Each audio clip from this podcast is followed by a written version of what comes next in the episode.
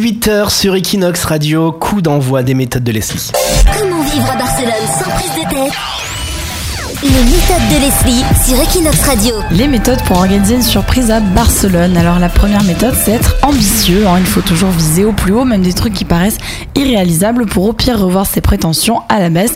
Donc on essaie par exemple de se dire quel est le rêve hein, de la personne à qui on veut faire plaisir. Si c'est un iPhone 6 ou un objet qui est assez cher et qu'on est complètement fauché, eh bien on raquette la famille et les amis avec une grande cagnotte en ligne. J'ai cru que t'allais dire on raquette dans le métro. Non, on fait plus soft. Si le rêve c'est un voyage au bout du monde, eh ben, on essaie de regarder si c'est possible hein, par rapport au congé billet d'avion. Si ce n'est pas réalisable, on vise l'Europe. hein. Les pays de l'Est par exemple, c'est moins cher, ça peut toujours faire plaisir. Méthode suivante.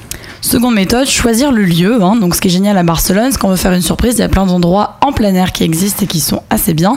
Donc par exemple, si on aime la plage, on peut faire un grand rassemblement en évitant la Barceloneta bien évidemment.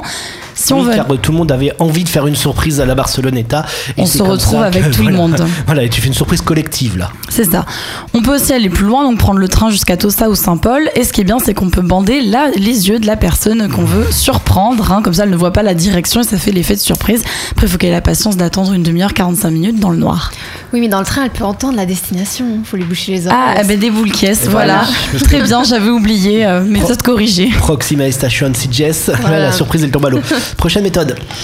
Alors après, si on est riche, eh bien, on peut faire un truc de fou, hein, comme un tour en montgolfière à Barcelone, aussi un resto, la Torre d'Altamar une nuit à l'hôtel de Belliou, ça fait toujours son effet.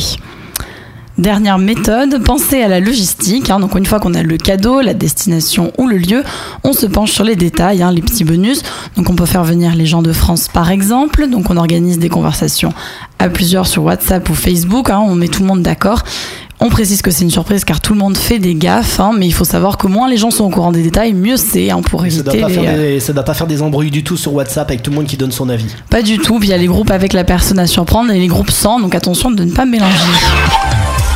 Equinox, la radio française de Barcelone.